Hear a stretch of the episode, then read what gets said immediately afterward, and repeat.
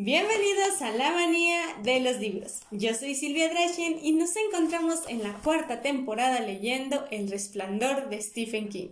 Así que sin más que decir, empecemos con el episodio 17, leyendo en el consultorio. En calzoncillos y tendidos sobre la cama del consultorio, Danny Torrance parecía aún más pequeño. Estaba mirando al doctor Edmonds, que en ese momento acercaba a la cama un gran aparato negro con ruedas. Danny se volvió para verlo mejor. No te dejes impresionar, muchacho, le advirtió Bill Edmonds. Es un electroencefalógrafo y no hace daño. Electro. ¿Eh? Lo llamamos EEG, para abreviar. Te voy a conectar unos alambrecitos a la cabeza. No, no te los meteré dentro. Irán pegados con esparadrapo. Y estos lápices que tiene aquí, la máquina registrarán tus ondas cerebrales. Ah, como en el hombre que valía seis millones de dólares. Muy parecido. ¿Te gustaría ser como Steve Austin cuando seas mayor? no, declinó Danny mientras la enfermera empezaba a asegurarle los electrodos en varios puntos del cráneo que previamente le habían afeitado. Mi papá dice que algún día sufrirá un cortocircuito y que entonces lo pasará muy mal. Es cierto, convino amablemente el doctor Edmonds. Yo también lo he pensado mal a veces. Un eje puede decirnos muchísimas cosas, Dani. ¿Cómo qué? Mm, como por ejemplo, si tienes epilepsia. Es un problema en el que sí, ya sé que es epilepsia.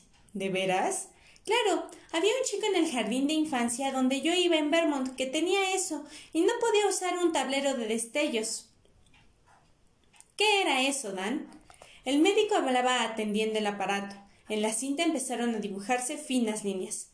Era algo lleno de luces de diferentes colores. Cuando uno lo encendía algunos colores destellaban, pero no todos, y uno tenía que contar los colores, y si se apretaba el botón necesario se apagaba. Brett no podía usarlo. Oh, eso es porque a veces unas luces brillantes pueden causar un ataque epiléptico. ¿Quiere decir que al usar el tablero de destellos a podría haberle dado un patatús? Edmonds y la enfermera se miraron y luego sonrieron. La forma de decirlo no es muy elegante, pero es exacta, Dani. ¿Qué? Dije que tienes razón, pero que lo correcto es decir ataque en vez de patatús. Y ahora quédate quietecito como un ratón. Bueno, Dani, cuando te pasan esas cosas, ¿recuerdas si alguna vez has visto antes destellos de luces brillantes? No. Mm, ¿Ni has oído ruidos raros, un timbre o una melodía como la de un carrillón? No. ¿Y algún olor extraño como a naranja, serrín o algo podrido? No, señor. ¿Alguna vez sientes ganas de llorar antes de desmayarte, aunque no estés triste? No. Estupendo. ¿Tengo epilepsia, doctor Bill? No lo creo, Dani. No te muevas, ya casi terminamos. El aparato murmuró durante otros cinco minutos antes de que el doctor Edmonds lo apagara. Hemos terminado, muchacho, dijo alegremente Edmonds. Deja que Sally te quite esos electrodos y después ven a la otra habitación. Quiero hablar un rato contigo, ¿vale? Bueno. Sally, ocúpate de hacerle las pruebas de tuberculina antes de que vengan. De acuerdo, doctor. Edmonds arrancó la larga y ondulada tira de papel que el aparato había expulsado y se fue a la habitación al lado examinándola. Voy a darte un pinchancito en el brazo, le advirtió la enfermera después de que Danny se hubo puesto los pantalones, para que podamos hacer seguros de que no tienes tuberculosis. Oh, eso me lo hicieron el año pasado en la escuela, le informó Danny sin muchas esperanzas. Pero de eso hace mucho tiempo y además ahora eres un chico mayor, ¿no? Supongo que sí, respondió Danny y ofreció el brazo para el sacrificio. Tras ponerse los zapatos y la camisa, pasó por la puerta corrediza que daba al despacho del doctor Edmonds. El médico estaba sentado en el borde de su escritorio balanceando pensativamente las piernas. Hola, Danny. Hola. ¿Cómo va esa mano? Señaló la mano izquierda de Danny, ahora vendada. Bastante bien, me alegro. Estuve mirando tu eje y me parece correcto, pero se lo voy a mandar a un amigo mío de Denver, que se gana la vida leyendo esas cosas, para asegurarme, ¿sabes? Sí, señor. Háblame de Tony, Dan. Danny cambió de posición. No es más que un amigo invisible que me inventé para que me hiciera compañía. Edmond rió y le puso las manos en los hombros. Oye, eso es lo que le dicen tu mamá y tu papá. Pero lo que me digas quedará entre nosotros, muchacho. Soy tu médico. Dime la verdad y te prometo que no les diré nada a ellos, salvo que tú me des permiso.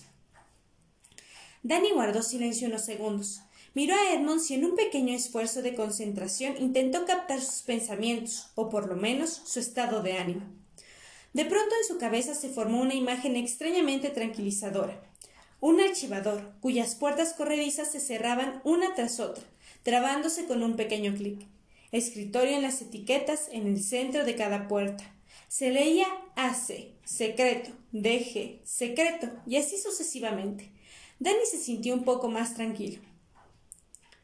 No sé quién es Tony, repuso cautelosamente.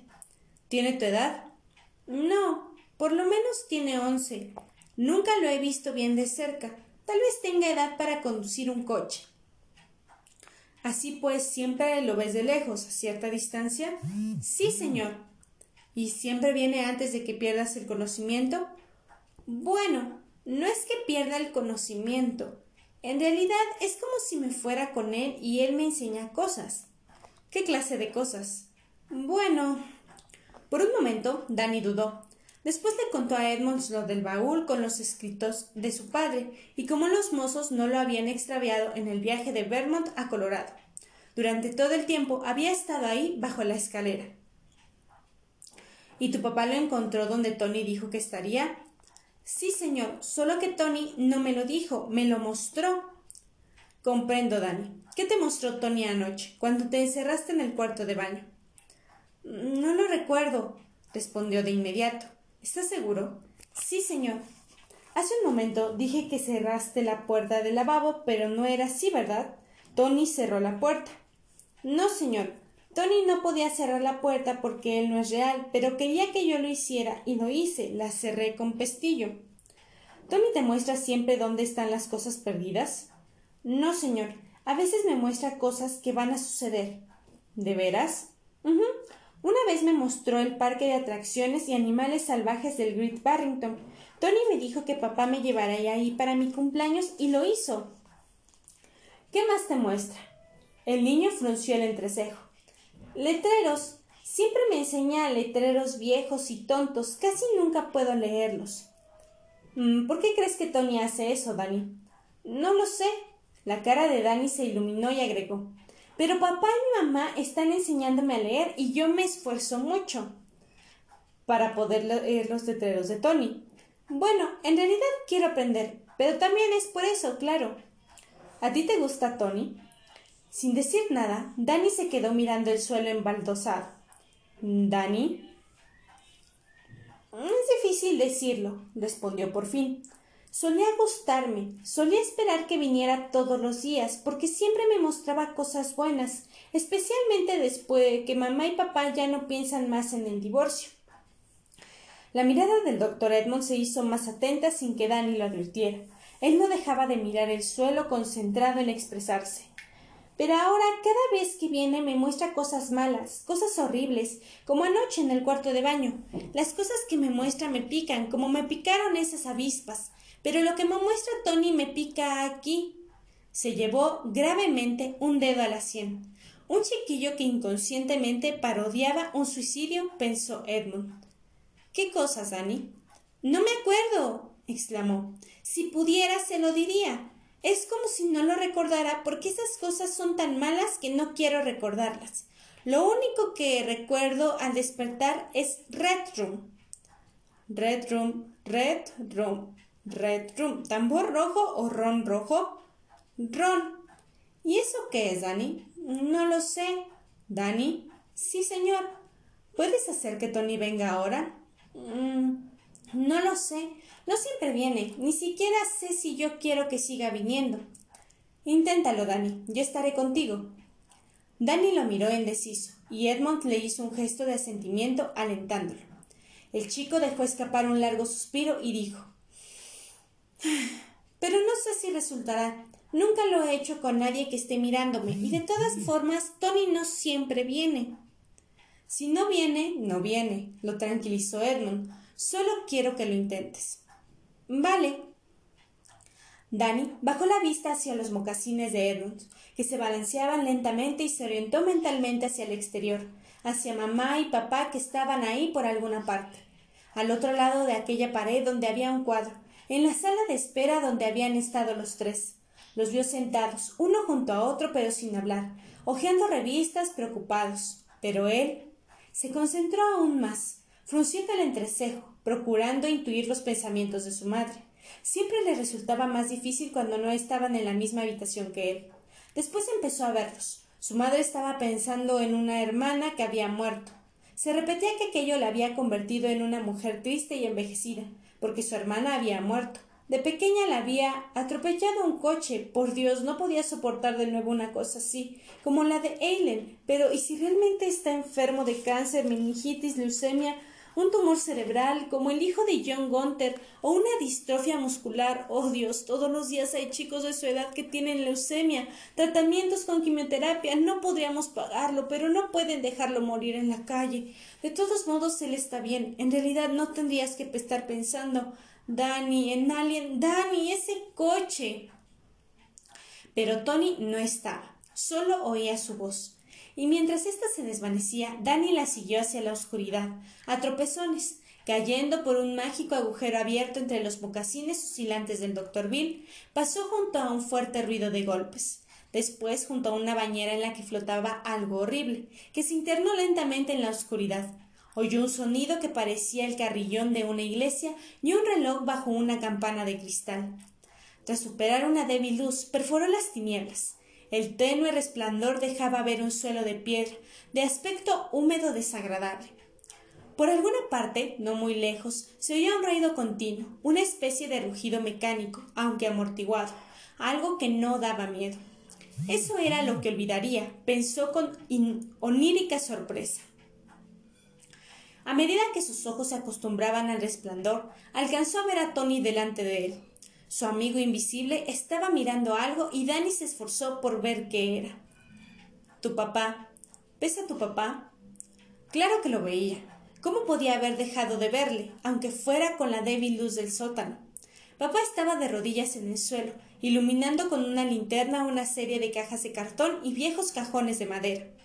Las cajas también eran viejas. Algunas se habían despanzurrado y los papeles que contenían se desparramaban por el suelo periódicos, libros, papeles impresos que parecían facturas. Su padre los examinaba con gran interés. Después levantó la mirada y enfecó la linterna en otra dirección. El rayo de luz señaló otro libro, uno grande y blanco, atado con un cordón dorado. La tapa parecía de cuero blanco. Era un libro de recortes. De pronto, Dani quiso llamar a su padre, advertirle que dejara ese libro, que había libros que no debían ser abiertos pero papá ya se encaminaba hacia él. El rugido mecánico, que finalmente Danny reconoció como el de la caldera del Overlook que su papá comprobaba tres o cuatro veces por día, había cobrado un amenazador ritmo. Empezó a sonar como como un latido, y el olor de humedad y moho de papel podrido también estaba convirtiéndose en otra cosa, en el penetrante aroma de enebro de la cosa mala. Algo que rodeaba a su padre, mientras éste tendía la mano hacia el libro y lo cogía. Tony estaba ahí en la oscuridad, repitiendo una y otra vez las mismas palabras incomprensibles. Este lugar inhumano hace monstruos inhumanos. De nuevo cayó por la oscuridad acompañado ahora del sordo trueno palpitante, que ya no era la caldera, sino el ruido de un mazo de roque golpeando paredes revestidas de papel sedoso, arrancándoles boconadas de polvo de yeso acurrucado, impotente, en la sinuosa selva azul negra de la alfombra, oyó que alguien decía Sal de una vez y ven a tomar tu medicina. Con un jadeo que le resonó en toda la cabeza, Danny se arrancó de la oscuridad. Primero trató de escapar de las manos que lo sujetaban, creyendo que la bestia oscura que moraba en el overlook del mundo de Tony se las había arreglado para seguirlo al mundo de las cosas reales. Pero era el doctor Edmonds que le decía Está bien, Dani, está bien, todo está perfecto. Dani reconoció la voz del médico. Después recordó que estaba en su despacho. Se echó a temblar incontrolablemente. Edmonds lo abrazó y susurró. Dijiste algo de monstruos, Dani. ¿Qué era? Este lugar inhumano, respondió el niño con voz gutural. Tony dijo este lugar inhumano. Hace. movió la cabeza. No me acuerdo. Inténtalo. No puedo. ¿Vino Tony? Sí. ¿Qué te mostró? Algo oscuro. Palpitante. No lo recuerdo. ¿Dónde estabas? Déjeme en paz. No lo recuerdo. Déjeme en paz. Dani empezó a sollozar desesperadamente. Todo había desaparecido, disolviéndose en una masa pegajosa como un manojo de papeles húmedos, un recuerdo ilegible. Edmonds fue hacia el refrigerador y le llevó un vaso de agua. Danny se lo bebió y el médico le ofreció otro. ¿Estás mejor? Sí. Danny, no quiero fastidiarte con esto, pero ¿no recuerdas nada antes de que viniera Tony? Mi mamá, masculló, está preocupada por mí como todas las madres, muchacho. No. Ella tenía una hermana que murió cuando era pequeña, Aileen. Mamá pensaba que Aileen la atropelló un coche y que eso la dejó a ella preocupada por mí. No recuerdo que nada más. Edmonds lo miraba atentamente. Ahora mismo ella estaba pensando en eso, ahí fuera, en la sala de espera. Sí, señor. Dani, ¿cómo puedes saberlo? No lo sé, repuso en voz baja. Tal vez sea el esplendor. ¿El qué? Danny negó lentamente con la cabeza. Estoy muy cansado. No puedo ir a ver a mi mamá o a papá. No quiero contestar más preguntas. Estoy cansado y me duele la barriga. ¿Tienes náuseas? No, señor. Solo quiero ver a mamá y a papá. Está bien, Dan. Ve un momento a verlos y después diles que vengan. El doctor Edmond se levantó. Quiero hablar un momento con ellos, ¿de acuerdo? Sí, señor. Y ahí afuera tienes libros para mirar. A ti te gustan los libros, ¿no? Sí, señor, respondió obedientemente Dani. Eres un buen chico, Dani. Dani se despidió con una leve sonrisa. Ah, no me parece que haya ningún problema físico, explicó el doctor Edmonds al matrimonio Torrance. Es un niño inteligente, aunque demasiado imaginativo. A veces los chicos tienen que crecer en su imaginación como dentro de un par de zapatos demasiado grandes. La imaginación de Danny es, en cierto modo, demasiado grande para él. ¿Nunca le hicieron el test de sí? No creo en esas cosas, repuso Jack. No son más que una camisa de fuerza para la esperanza de los padres y los maestros. Es posible, asintió el doctor Edmonds. Pero si le hicieran el test, creo que descubrirían que se aleja de las cifras normales para su grupo de edad. Para un niño que aún no tiene seis años, su capacidad verbal es sorprendente. Nosotros jamás le hablamos como a un bebé, dijo Jack con cierto orgullo. Dudo que alguna vez lo haya necesitado para hacerse entender. Edmonds hizo una pausa jugueteando con un lápiz. Mientras estaba con él entró en un trance, a petición mía, fue exactamente como ustedes eh, lo describieron anoche en el cuarto de baño. Todos los músculos se le relajaron, con el cuerpo caído hacia adelante y los ojos en blancos. La autohipnosis clásica de los libros de texto. Me quedé atónito y sigo estándolo. Los Tarrant se intentaron de inmediato. ¿Qué sucedió? Preguntó Wendy y Edmonds les relató lo ocurrido, el trance de Danny y la frase que había mascullado de la cual Edmonds no había entendido más que las palabras monstruos, oscuridad, latido. Las lágrimas posteriores, la actitud casi histérica, el dolor estómago. Otra vez Tony, comentó Jack. ¿Qué significa eso? ¿Tiene alguna idea? E, inquirió Wendy. Algunas, pero tal vez no les gusten. No importa, dijo Jack. Por lo que Danny me dijo, su amigo invisible era verdaderamente un amigo hasta que se mudaron aquí desde Nueva Inglaterra. A partir de la mudanza, Tony se ha convertido en una figura amenazadora. Los contactos placenteros han pasado a ser pesadillas que para él son mucho más aterradoras porque no puede recordar exactamente a qué se refieren. Eso es bastante común. Todos recordamos con mayor claridad los sueños agradables que los que no nos gustan. Parece que en algún rincón entre lo consciente y lo subconsciente hubiera un catalizador, donde viviera un puritano de mil demonios, un sensor que solo deja pasar muy poco, y frecuentemente lo que consiste no es más que simbólico. Todo esto es Freud super simplificado, pero describe bastante bien lo que sabemos de la interacción de la mente consigo misma. ¿Cree que la mudanza ha trastornado a Dani? preguntó Wendy. Es posible, si se produjo en circunstancias traumáticas, precisó Edmond. ¿Fue así? Wendy y Jack intercambiaron una mirada. Ah, bueno, yo era profesor en una escuela de preparatoria, explicó lentamente Jack, y me quedé sin trabajo. Ya veo, asintió Edmonds. Volvió a dejar sobre el escritorio el lápiz. Me temo que hay otras cosas que pueden ser dolorosas para ustedes. Al parecer el niño cree que en algún momento ustedes pensaron seriamente en divorciarse. Lo dijo de modo casual, pero solo porque cree que ya no consideran esa posibilidad. Jack abrió la boca y Wendy dio un respingo, como si la hubiera bofeteado. Su rostro palideció. Pero si jamás hablamos de eso, exclamó, no solo delante de él, sino tampoco entre nosotros. Ah, creo que es mejor que lo sepa todo, doctor, dijo Jack. Poco después del nacimiento de Danny caí en el alcoholismo. Durante mi época de universitario había tenido un problema con la bebida que se suavizó un poco después de conocer a Wendy y empeoró más que nunca tras el nacimiento de Danny. Por aquel entonces la escritura, actividad que considero mi verdadero trabajo, se me hacía realmente difícil.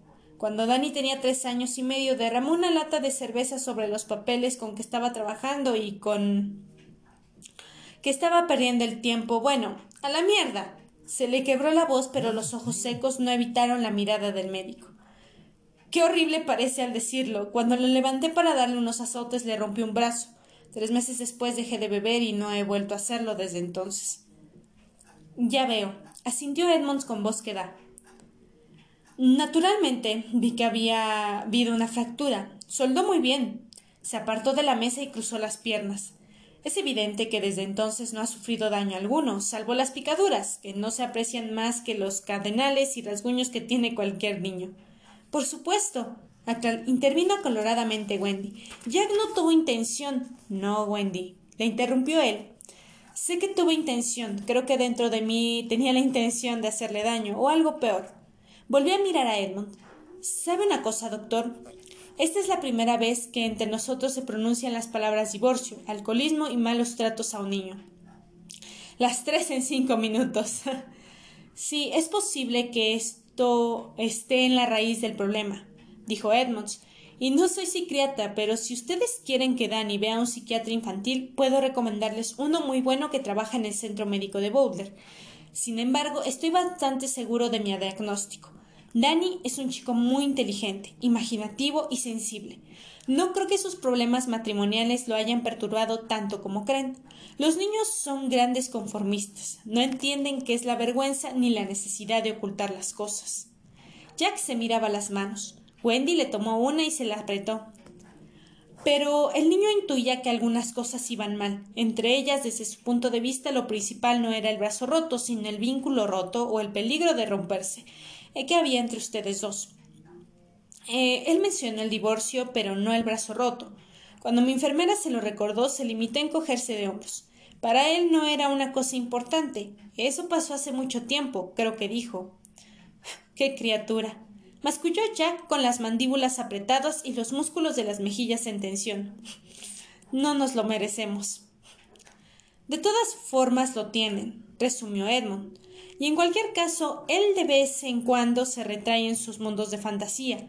En eso no hay nada excepcional, es lo que hacen muchos chicos. Recuerdo que a la edad de Danny también tenía un amigo invisible, un gallo parlante que se llamaba Chum Chum. Claro que yo era el único que lo veía, como yo tenía dos hermanos mayores que muchas veces no me hacían casos. Chung Chung me venía muy bien en estas situaciones, y seguramente ustedes entienden por qué el amigo invisible de Danny se llama Tony y no Mike, Hal o Dodge. Sí, contestó Wendy. ¿Se lo han dicho alguna vez? No, respondió Jack. ¿Deberíamos hacerlo? ¿Por qué preocuparse? Dejen que él se dé cuenta en su momento usando su propia lógica. Fíjense en que las fantasías de Danny son considerablemente más profundas que las que acompañan de ordinario al síndrome del amigo invisible, pero la necesidad que él sentía de Tony también era más intensa. Tony venía y le mostraba cosas agradables a veces, sorprendentes, pero siempre cosas buenas. Un vez Tony le mostró dónde estaba el baúl que había perdido su padre. En otra ocasión le mostró que para su cumpleaños mamá y papá iban a llevarlo a un parque de atracciones. Al Great Barrington, exclamó Wendy. Pero ¿cómo podía saberlo? Son espeluznantes las cosas con que sale a veces, casi como si tuviera clarividencia, añadió Edmond sonriente. Ah, nació envuelto en las membranas, comentó Wendy. La sonrisa de Edmond se convirtió en una franca carcajada. Jack y Wendy se miraron y sonrieron también atónitos al ver lo fácil que era.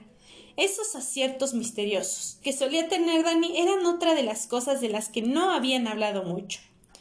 Ah, y solo falta que me digan que es capaz de levitar, agregó Edmonds todavía sonriendo. No, no, me temo que no.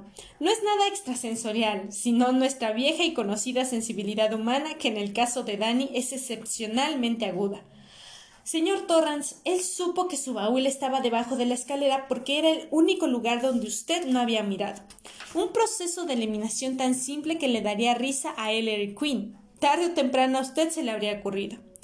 Y en cuanto al parque de Great Barrington, ¿de quién partió la idea? ¿De usted o de él? De él, por supuesto, respondió Wendy. Durante toda la mañana lo habían anunciado en los programas para niños y él estaba loco por ir. Pero la cuestión es, doctor, que no teníamos dinero para llevarlo y se lo habíamos dicho. Entonces, en una revista que me había comprado un cuento en 1971 me envió un cheque por 50 dólares, explicó Jack. Querían reproducir el cuento en un anuario o algo así. Decidimos gastarlo en Danny. Edmund se encogió de hombros. un deseo que se cumple por una feliz coincidencia. Demonios, tiene razón, admitió Jack. El propio Danny me dijo que muchas veces Tony le mostraba cosas que después no ocurrían. Son visiones basadas en un fallo perceptivo.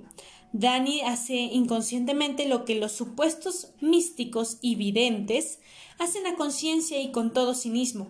Me parece admirable. Si la vida no lo obliga a retraer las antenas, creo que será un hombre estupendo.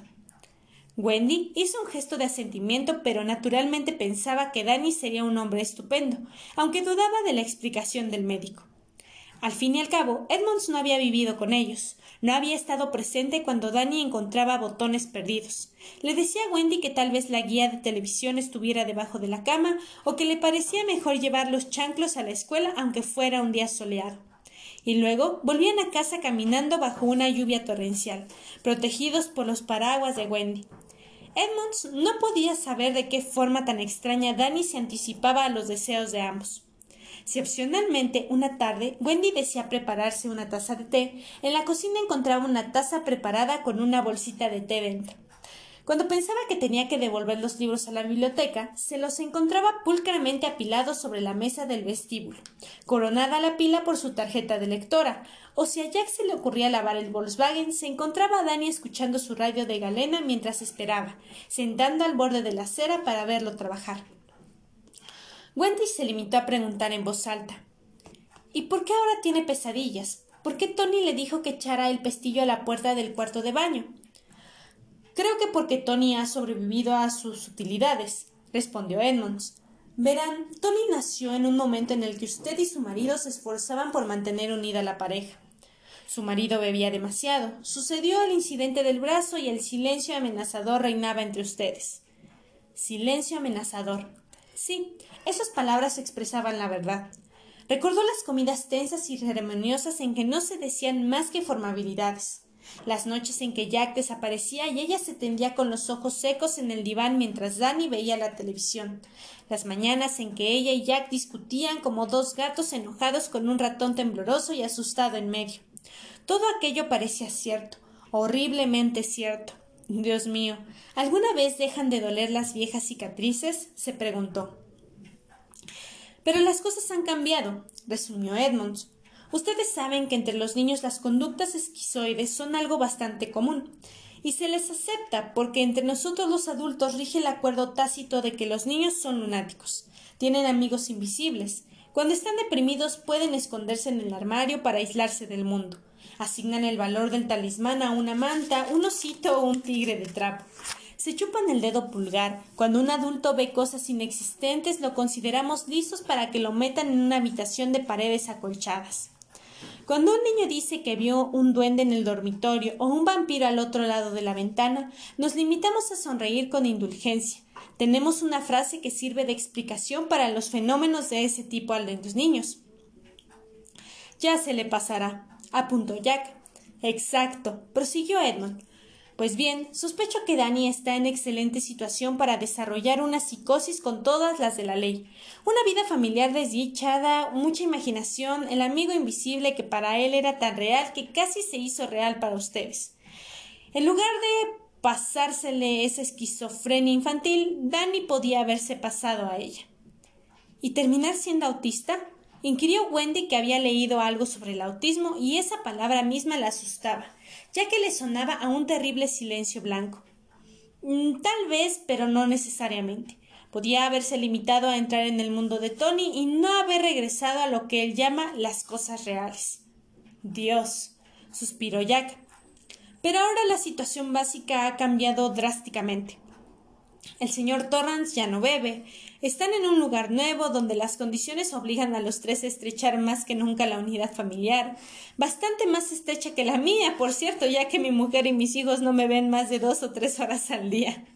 En mi opinión, está en una perfecta situación curativa, y pienso que el hecho mismo de que sea capaz de establecer una diferenciación tan nítida entre el mundo de Tony y las cosas reales habla en favor de la salud mental de Dani. Él dice que ustedes ya no piensan en divorciarse. ¿Tiene razón? Sí, respondió Wendy y Jack le apretó con fuerza la mano. Edmonds hizo un gesto de asentimiento y comentó En ese caso ya no necesita a Tony. Danny está expulsándolos de su sistema. Tony ya no le trae visiones placenteras, sino pesadillas hostiles que lo asustan demasiado para poder recordarlas, salvo fragmentariamente. Dan interiorizó a Tony durante una situación vital difícil, por no decir desesperada. Y ahora Tony se resiste a marcharse, pero lo está haciendo. Su hijo es como un drogadicto que está dejando el hábito. Se levantó y los torras también se pusieron de pie. Como les dije, no soy psiquiatra. Si en primavera las pesadillas continúan, cuando termine su trabajo en el Overlook, señor Torrance les insistiría en que lo lleven a ver al especialista de Boulder. Sí, así lo haré. Muy bien, vamos a decirle que puede ir a casa, propuso Edmund. Quiero darle las gracias, dijo Jack. Me siento mejor respecto a todo este asunto de lo que me había sentido en mucho tiempo. Yo también, agregó Wendy. Ya en la puerta, Edmund se detuvo a mirarla. Señora Torrance, ¿tuvo o tiene una hermana de nombre Eileen? Wendy lo miró sorprendida. Sí, la tuve. Murió cerca de casa, en Smallworthton, en New Hampshire cuando ella tenía seis y yo diez. Bajó corriendo a la calle tras una pelota y la atropelló un camión. ¿Dani lo sabe? No lo sé, creo que no. Él dice que usted estuvo pensando en ella mientras estaba en la sala de espera. Es así. Desveló Wendy lentamente. Por primera vez en. Oh, no sé en cuánto tiempo. ¿La palabra retron significa algo para ustedes? Wendy meneó la cabeza, pero Jack contestó. Anoche antes de dormir se mencionó esa palabra, tambor rojo.